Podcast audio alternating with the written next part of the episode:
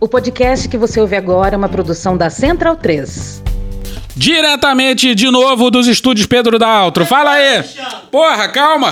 Vamos começar agradecendo ao Ivo Neumann, do Treta Podcast. Lá no Twitter é arroba treta. Pela obra de arte que vai a seguir. Maria Betânia. Gostou da minha imitação do Nelson Gonçalves, Pedro? Uma merda! Um vacilão.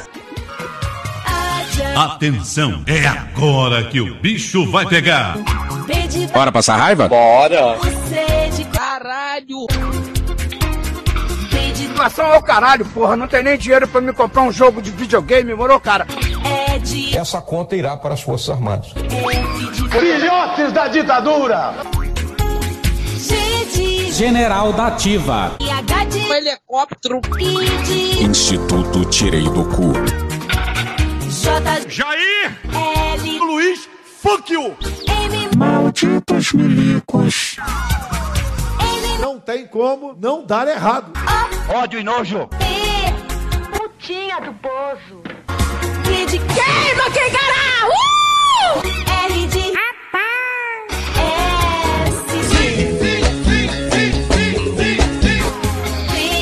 Tava fora do Brasil, irmão? Uma grande confusão. B de X o que é que é? Show! Drogado! E Zé Gotinha. Vamos cantar, vamos brincar. Maneirinha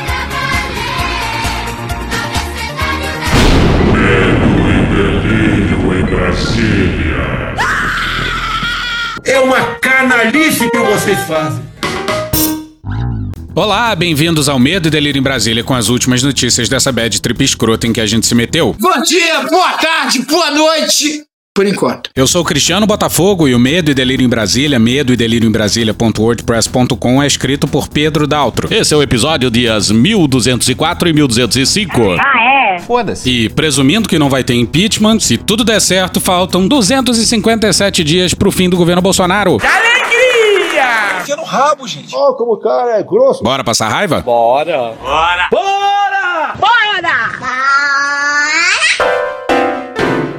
Ele não dá uma dentro. Eu sou imbrochável. É verdade, a gente tá atrasado. Cria vergonha, cara. Vai trabalhar. Mas o Bolsonaro, depois de muitas idas e vindas, Pior que uma decisão mal tomada é uma indecisão. Pior do que uma indecisão. É uma decisão mal tomada. decidiu dar um reajuste linear de 5% para todos os servidores.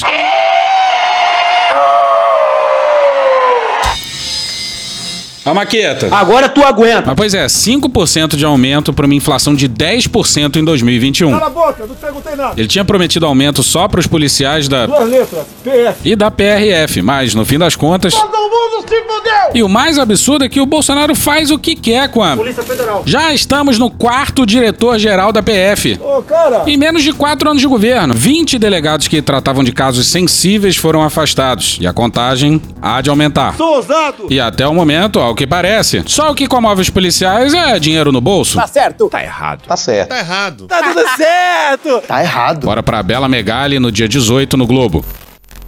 A informação que o governo considerar um aumento a todo o funcionalismo público de 5% incendiou a PF.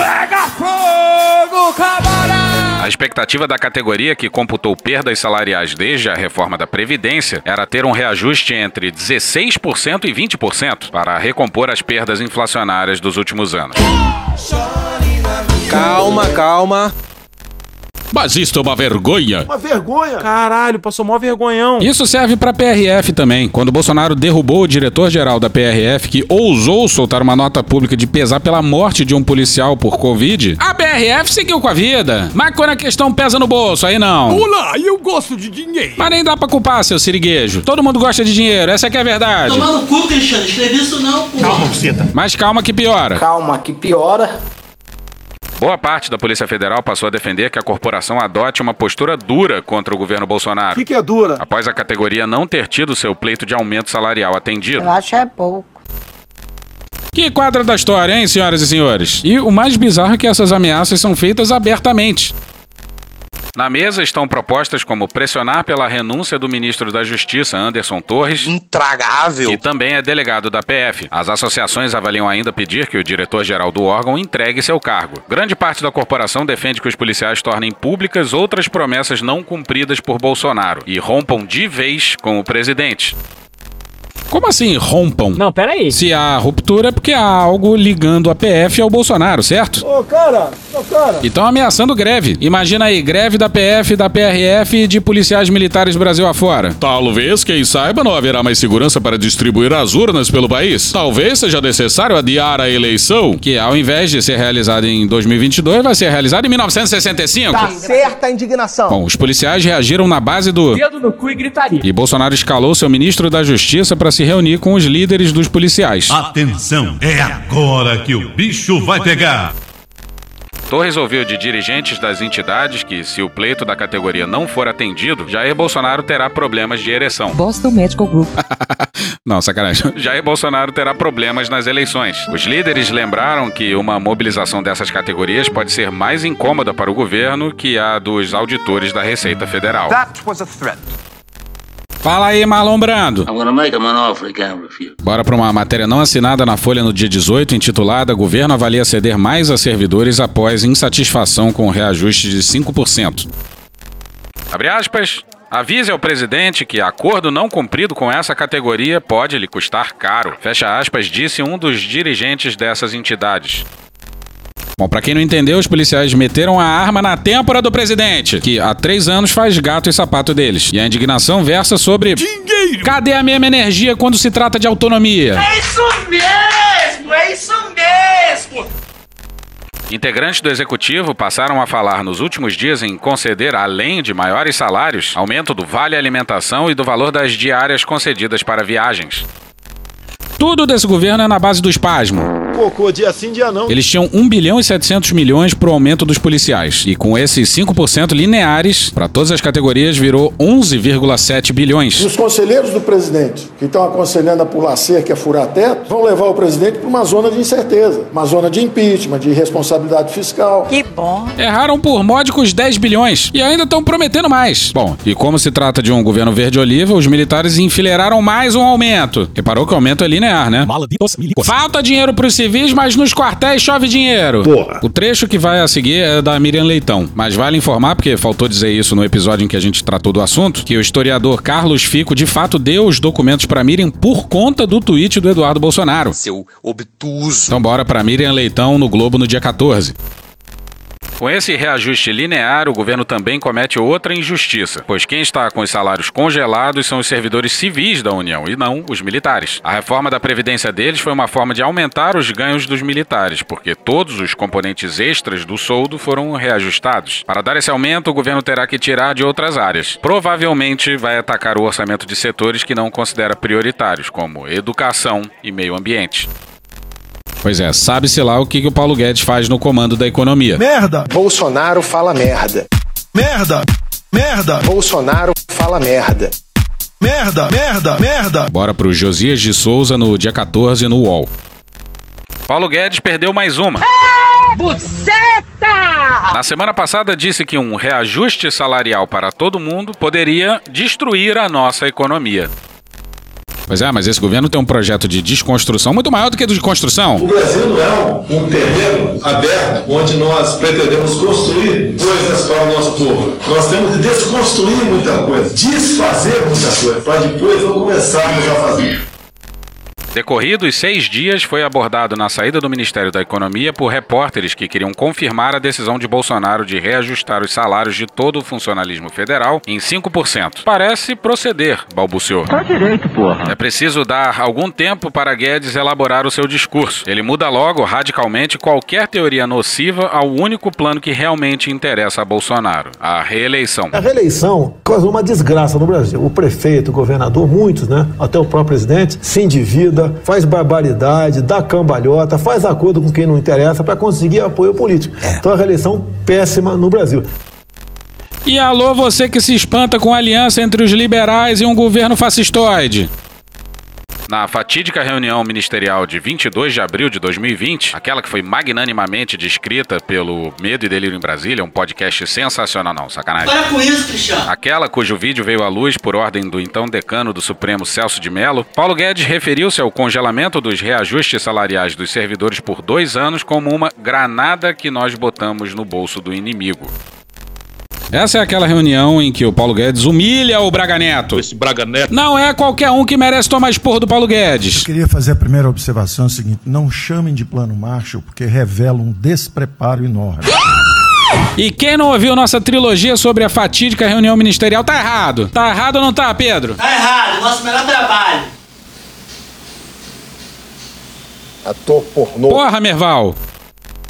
O reajuste de 5% é uma granada que Bolsonaro enfia no bolso do seu ministro. Se fodeu. O presidente não está só. Os reajustes se disseminaram pelos estados. Custarão mais de 30 bilhões de reais. Noutros tempos, Guedes dizia que, contrariado, pegaria o avião e iria morar lá fora. Hoje, prefere se deixar explodir a contrariar Bolsonaro. Bolsonaro faz de tudo pela reeleição. Você acabar com o estudo da reeleição, no caso começa comigo, se eu for eleito. E se ele se eleger, 2023 vai vir quicando. Porra Brasil, porra Brasil, com sinceridade, Bolsonaro reeleito é sacanagem. O FMI projeta que o Brasil vai ter um dos piores índices econômicos de 2023, crescimento de 0,8 do PIB. De qualquer forma, 2023 vai ser muito feio, vença quem vencer. Polícia! A letalidade policial resume bem a necropolítica que esse governo militar desfila dia sim e dia também. Dia sim, dia não. É dia sim, dia sim! Dia sim, dia sim, dia sim, dia sim, dia sim, dia sim, dia sim, dia sim, dia não. Matéria não assinada na Folha no dia 14, intitulada Morte de PMs em Serviço tem queda recorde e atinge menor índice em 30 anos em São Paulo. A Polícia Militar de São Paulo registrou em 2021 o menor número de agentes mortos em serviço desde que esses dados passaram a ser contabilizados há 31 anos. Em todo o estado, quatro policiais morreram durante o trabalho no ano passado. Três deles em acidentes de trânsito durante deslocamento com viaturas. A PM tem atualmente um contingente de 82 mil agentes. Qualquer número é alto demais, mas dado histórico são quatro policiais só. Isso na maior cidade da América Latina. Muito bom, muito bom. Na comparação com 2020, a redução foi de 78%. Ainda de acordo com números inéditos obtidos pela Folha, foi a primeira vez desde 1991, início da série histórica, que o número de mortes de PMs no estado fica na casa de um dígito. Pois é, um dígito pela primeira vez desde 1991. Mas Botini, o que aconteceu para tal queda na letalidade policial? O que será? A queda no número de mortes de PMs em serviço coincide com a implantação do programa de câmeras corporais com o sistema Grava Tudo, o Olho Vivo, apontado por especialistas como a principal medida adotada pela corporação dentro de um pacote de ações para a redução da letalidade policial. Temos também que prestar atenção para que não se generalize no país o que está acontecendo em São Paulo. A gente tem outro tema para tratar, que é essa questão da colocação de câmeras ligadas 100% do horário do policial de trabalho. Câmeras em policiais da rota, do BAEC, que desde então tem tirado a efetividade das nossas polícias. Essa tese ganha força porque o único PM em serviço assassinado em 2021 foi, segundo a corporação, o soldado Juliano Ritter, de São Vicente, que trabalhava em uma unidade sem câmeras corporais. No grupo com câmeras, houve um total de zero óbitos. Zero, zero. Isso em 18 batalhões. E os ditos defensores dos policiais são contra algo que salva a vida desses mesmos policiais.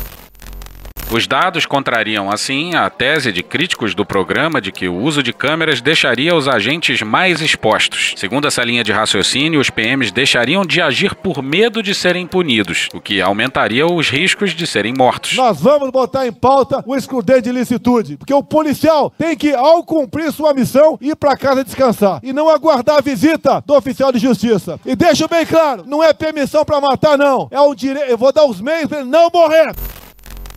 Essa argumentação já era estúpida antes da implementação das câmeras, mas aí, um ano depois, com essa baixíssima letalidade e a entrada dos dados empíricos, é das coisas mais bizarras que a gente consegue imaginar. Fica parecendo até que eles não estão nem aí se morre policial ou não. O que importa para eles parece ser a morte dos bandidos. Se morre bandido, tudo bem morrer policial. Todos nós iremos morrer um dia. Pra ter uma ideia da loucura, dois candidatos ao governo de São Paulo já se colocaram contrários à medida, porra. Olha o comunicado que a campanha do Tarcísio soltou dia desses. Você passa por determinadas situações em que você não tem tempo de pegar num telefone e ligar para alguém para saber o que tem que fazer. Você tem que tomar a decisão. A câmera ali é uma razão pela qual o policial não toma a decisão. Se ele não toma a decisão, ele pode pagar com a vida. E se ele toma a decisão, ele depois vai ser afastado da rua e responder processo.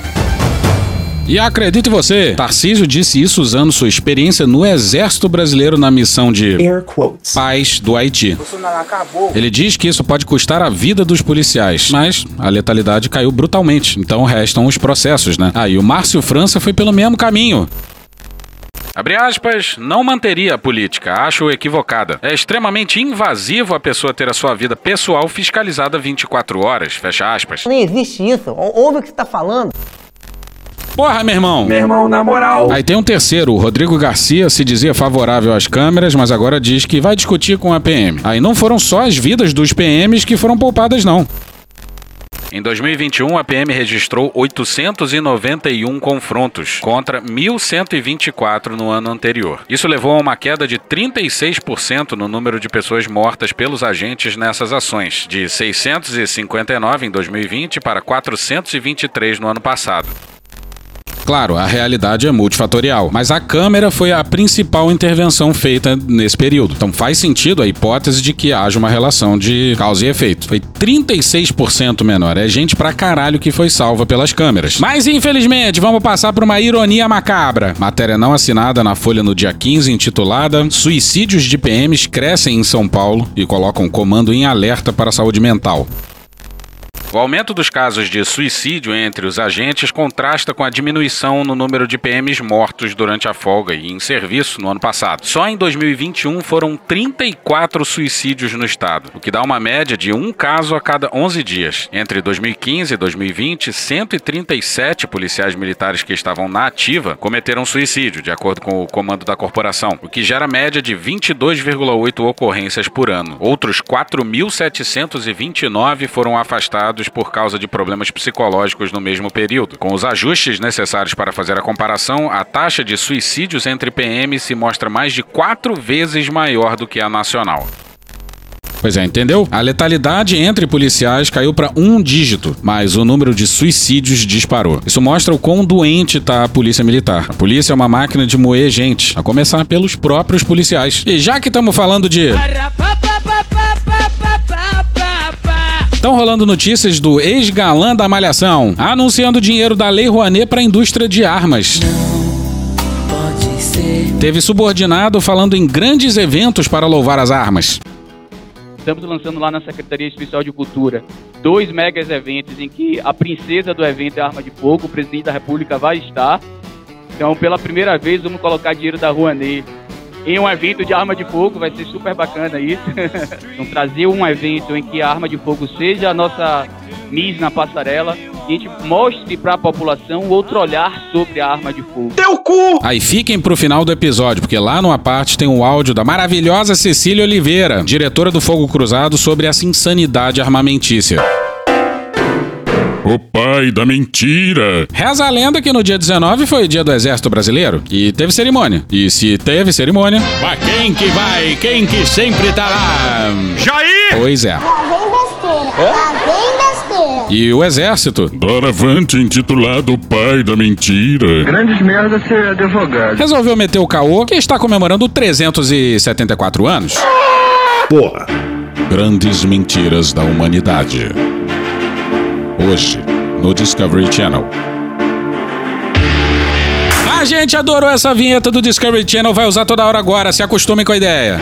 Grandes migués do Cristiano. Não, contra mim não pode não, porra. Ah, se fuder. Pois bem, façamos as contas. O Brasil tem 522 anos. Te parece razoável que o exército tenha 374? Não, não, não, Olha só! A insurreição pernambucana, ao ser considerada o berço da nacionalidade, nos remete de imediato a Guararapes, cujos feitos marcaram a gênese do Exército Brasileiro. Mentira! Não mete essa! Pra você ter uma ideia, eles colocam como marco 1648. O exército americano só viria a ser criado mais de um século depois, em 1776. Faz algum sentido pra você isso? Pois bem. Bom, se pensar direitinho, seria uma boa explicação pro fato do Brasil ter mais generais que o maior exército, por larga vantagem, do planeta Terra. Não, tá errado. O Brasil foi conquistar sua independência em 1822. E os caras metendo o carro que nasceram no século 17. Calma, vocês estão de cabeça quente. E tem texto do próprio exército dizendo isso aqui, ó. O Exército Brasileiro nasceu oficialmente ao proclamar sua independência da Organização Castrense Portuguesa, que era integrada em grande parte por contingentes nacionais de milícias, seguindo os modelos e as normas militares tradicionais da metrópole lusitana. Porra. Essa mentira é crucial para a imagem do exército brasileiro e parte da narrativa que o exército criou sobre si mesmo. E obrigado, Nerdologia, pelo trecho que vai a seguir. No livro A Invenção do Exército Brasileiro, Celso Castro analisa a importância da criação da imagem de Guararapes como o nascimento do Exército Brasileiro e a ideia de cooperação de pessoas de diferentes grupos pela defesa do território contra o inimigo estrangeiro. Um abraço, Felipe Figueiredo. Manda aqui um abraço pro Matias também. Bom, o exército vive de combater inimigos internos. A gente já falou disso algumas vezes. A famosa doutrina de segurança nacional, que tem como inimigos os próprios brasileiros. No contexto da redemocratização, já na década de 1990, esse símbolo foi buscado para superar datas que lembravam eventos políticos internos ao Brasil e reforçar uma ideia de nacionalidade brasileira. Claro, isso é um resumo da tese apresentada na obra. Sim, para ocultar datas como o 1 de abril de 1964, que também veio a ser o dia da mentira. O período militar não foi ditadura como a esquerda sempre pregou. O exército é tão humilde que tomou para si o marco da suposta criação da identidade brasileira, já que em Guararapes vários grupos se uniram para combater os holandeses. O exército se acha a identidade brasileira. Não fode, meu irmão. E é por isso que essa tese verde-oliva tem que ser ridicularizada. Grandes mentiras da humanidade. 374 anos é o. Caralho! E já que estamos falando de. Malditos milicos. No último episódio, a gente colocou na correria a fala do Mourão sobre os áudios do Supremo Tribunal Militar sobre tortura nos porões da ditadura. O defende algum tipo de apuração em relação a. Apurar o quê? Os caras já morreram tudo, pô.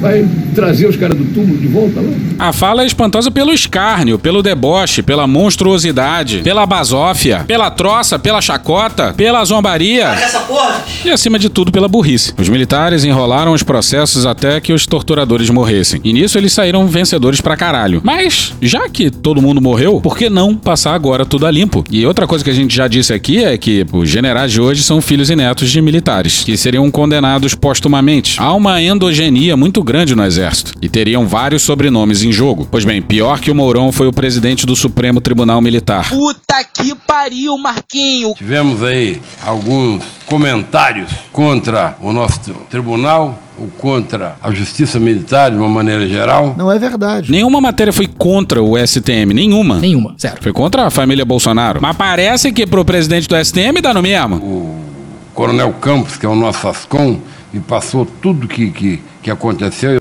Somos absolutamente transparentes nos nossos julgamentos. E aquela família que recebeu de brinde quase 100 tiros de fuzil? Não deu em nada. Então, aquilo aí, é, a gente já sabe os motivos do porquê que isso tem, tem acontecendo agora, nesses últimos dias aí, seguidamente, por várias, por várias direções, querendo atingir Forças Armadas, o, Exército, a Marinha, a Aeronáutica. Não tem uma resposta nenhuma para dar.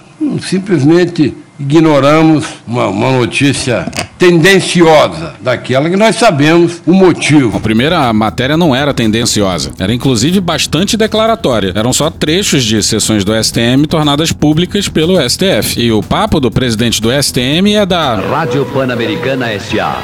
Jovem Pan 1. Olha o que o Salles falou na Jovem Clã. Se você não acha curioso, no mínimo coincidência demais, que neste momento em que as Forças Armadas são chamadas a fazer esse papel de uma espécie de fiscalização, um acompanhamento, começa uma campanha de demonização, de ataque sistemático às Forças Armadas nos canais de comunicação de esquerda. Cada dia tem uma notícia diferente atacando por um aspecto diferente as Forças Armadas. Não parece um, uma preparação da, para desacreditar aqueles que estão sendo utilizados como única forma de fiscalização externa desse sistema eleitoral? Eu tenho certeza disso, Salles. Sim, é tudo uma sabotagem para impedir que o exército fiscalize as urnas. Retornemos ao Supremo Tribunal Militar. Aconteceu aí durante a Páscoa. Garanto que não estragou a Páscoa de ninguém, porque a minha não estragou. Olha ela! Não? Garanto que não estragou a Páscoa de nenhum de nós. Sim, a Páscoa versa sobre a morte de um tal Jesus Cristo. Não sei se vocês já ouviram falar por aí. Que foi torturado e crucificado. Mas trechos de sessões desse mesmo STM sobre tortura, em especial tortura em mulheres grávidas, não, isso não comove. Pela natureza da encarnação de Jesus e de sua morte sob tortura, todo e qualquer cristão nasce com a obrigação de ser inimigo da tortura e da violência. Porque afinal, Jesus foi torturado e condenado à morte, de forma injusta. E acabou. Tchau, Pedro. Volta para sua casa, cara. Vaza. Que Deus tenha misericórdia dessa nação. E hoje ficamos por aqui. Veja mais, muito mais em medo o blog escrito por Pedro Daltro. Queria começar mandando um abraço pro Pedro, pra Joana, pra Anitta, pra Fafá e pro Edu. E pra Angélica. Esse episódio são áudios de Xuxa, Away de Petrópolis ou Gil Brother, Choque de Cultura, Igor Guimarães, Carla Bora, UOL, TV Brasil, Desmentindo Bolsonaro, Dudu Vulgo Jorge, Gustavo Mendes, Tá Certo, Rádio Band News FM, Petit Jornal, Diogo Defante, Parafernália, Calcinha Preta, Sai de Bamba, Casimiro, Sport TV, Calma Que Piora, Rede Globo, Boston Medical Group, Game of Thrones, O Poderoso Chefão, Cartoon Network, My News, Globo News, Dom Juan, BMCBDF, Feslian Studios, Chiquititas, Cidinho e Doca, Roy Orbison, Midcast, Silvio Santos, A Praça é Nossa, SATV Music, Planalto, Regina Roca, Grupo Revelação, Nerdologia, Metrópolis, Flow Podcast, Jovem Pan, Arquivo X, Leandro Carnal, Cecília Oliveira do Fogo Cruzado, Programa Cadeia, Drauzio Varela, Leandro Rassum, JC 24 Horas, Vitor Camejo, Gaveta, Tese 11, Meteoro Brasil, Falha de Cobertura, Chico Botelho, TV Senado, Panorama CBN, TV Senado, Panorama CBN, Band News e The Office. Thank you! Contribua com a nossa campanha de financiamento coletivo. É só procurar por Medo e Delírio em Brasília no PicPay ou ir no apoia.se barra Medo e Delírio. Porra, doação ao caralho, porra. Não tem nem dinheiro pra me comprar um jogo de videogame, morou, cara? Pingando um capilé lá, vocês ajudam a gente a manter essa bagunça aqui. Assine o nosso feed no seu agregador de podcast favorito e escreve pra gente no Twitter. A gente joga coisa também no Instagram e no YouTube. E o nosso Faz Tudo Bernardo coloca também muita coisa no Cortes Medo e Delírio no Telegram. E agora a gente também tem uma loja, loja.medo delírio em Brasília.com.br. Eu sou Cristiano Botafogo, um grande abraço e até a próxima. Bora passar a raiva junto? Bora!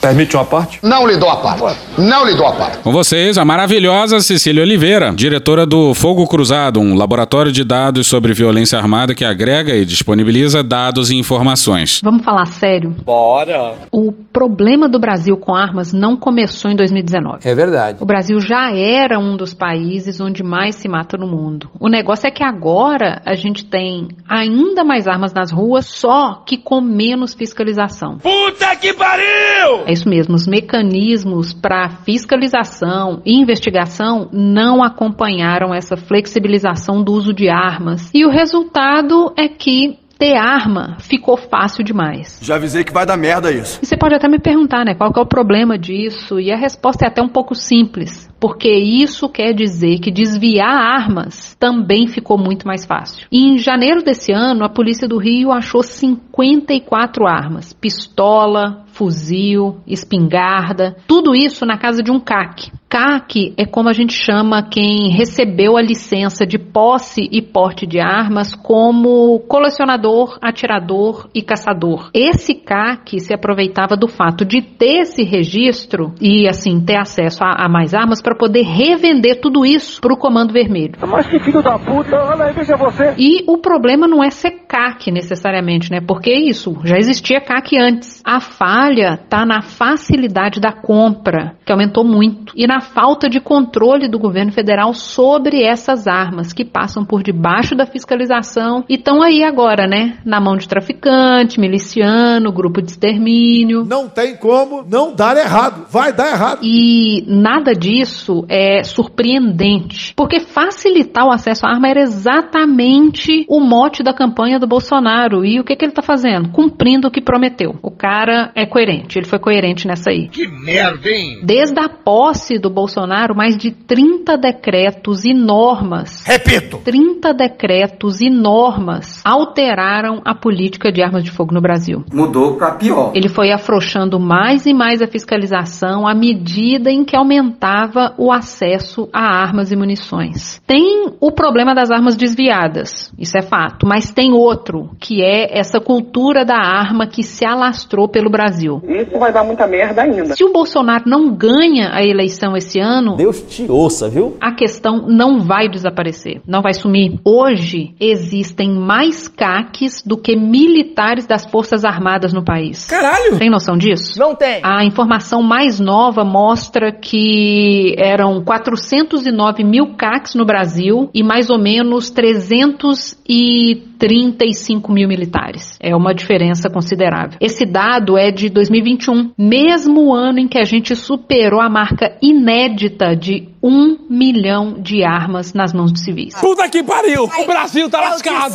Para se ter uma ideia aí, em 2018 eram 350 mil. Ou seja, a gente foi de 350 mil para um milhão de armas nas mãos de cidadãos comuns em três anos. Tá muito errado isso. E volto aqui a bater na tecla, né? Volto de novo nisso aqui. Os mecanismos de fiscalização e investigação não acompanharam esse movimento. E você pode estar até aí pensando, ah, mas então a gente faz uma campanha do desarmamento 2. Esquece. Esquece. O momento é outro, o país é outro, a coisa é muito, mas muito mais complicada. Essas pessoas não vão entregar suas armas. Pelo contrário, vão achar que, né, é aquilo do o Estado está interferindo na sua vida, quer destruir sua família. E o que, que pode acontecer no futuro próximo em que a máquina de propaganda da extrema direita está alardeando aí a volta da ameaça comunista? É jogar a palavra comunismo por aí que um monte de gente já entra em pânico. As ameaças da ideologia de gênero. Pânico moral. A implantação de chips nas vacinas. Doideira! O negócio é o seguinte, a gente tá muito fudido. E a gente nem sabe o quão fudido a gente tá, porque nem banco de dados unificado de homicídio de arma a gente tem. Então, assim, a gente tá fudido. Puta que pariu. Porra! Porra! Porra! Porra! Putinha do poço. Problemas? Pornô. Pornô. Paralelepípedo de crack? Paralelepípedo de crack? Paralelepípedo de crack. Frente Putin. Frente Putin. Frente Putin. Presidente, por que sua esposa Michele recebeu 89 mil de Fabrício Queiroz? Parte terminal do aparelho digestivo. Pum. Que bom do bom. Agora, o governo tá indo bem. Eu não errei nenhuma. Eu não errei nenhuma. Zero. Porra! Será que eu tô errando falar isso daí? Não tem como não dar errado. Vai dar errado. Tem tudo para não dar certo. O cu dilatado. Tem que tirar o título e votar, caralho. Se liga, hein? Te falam de democracia, você nunca vê resultado. Se dava pra algo mudar, já tinha mudado. Tu acha que não manda nada, tu fica com a cara magoada. Acha que tudo é piada, tudo que falaram é conto de fada. De dois em dois anos vem a nossa chance de mexer um pouco e influenciar. Não dá pra perder o momento de dizer o que a gente pensa. Tu sabe, tu pode tão pouco e o pouco que tem não vai desperdiçar. Então vai no TSE, tira o título pra tu votar. É só você entrar no site do Tribunal Superior Eleitoral, que é tse.jus.br. Aí você clica nos três risquinhos que estão ali na barra superior, e aí depois em Eleitor e Eleições. Depois em Tire seu título. Aí vai aparecer um monte de coisa escrita, depois você desce até iniciar seu atendimento à distância. Aí é só seguir as instruções. Pô, tu é jovem, tu é safo. Vão te pedir fotos de alguns documentos. Um documento de identificação brasileira oficial, um comprovante de residência atualizado e também, caso você seja do sexo masculino e tenha mais de 18 anos, certificado de quitação do serviço militar. Dá pra ser um pouquinho mais fácil? Dava. Mas porra, tá fácil pra caceta já, né? Então entra lá agora se você ainda não tem o título. Tu sabe, tu pode tão pouco e o pouco que tem não vai desperdiçar. Então vai no TSE, tira o título pra tu votar. Se liga, hein?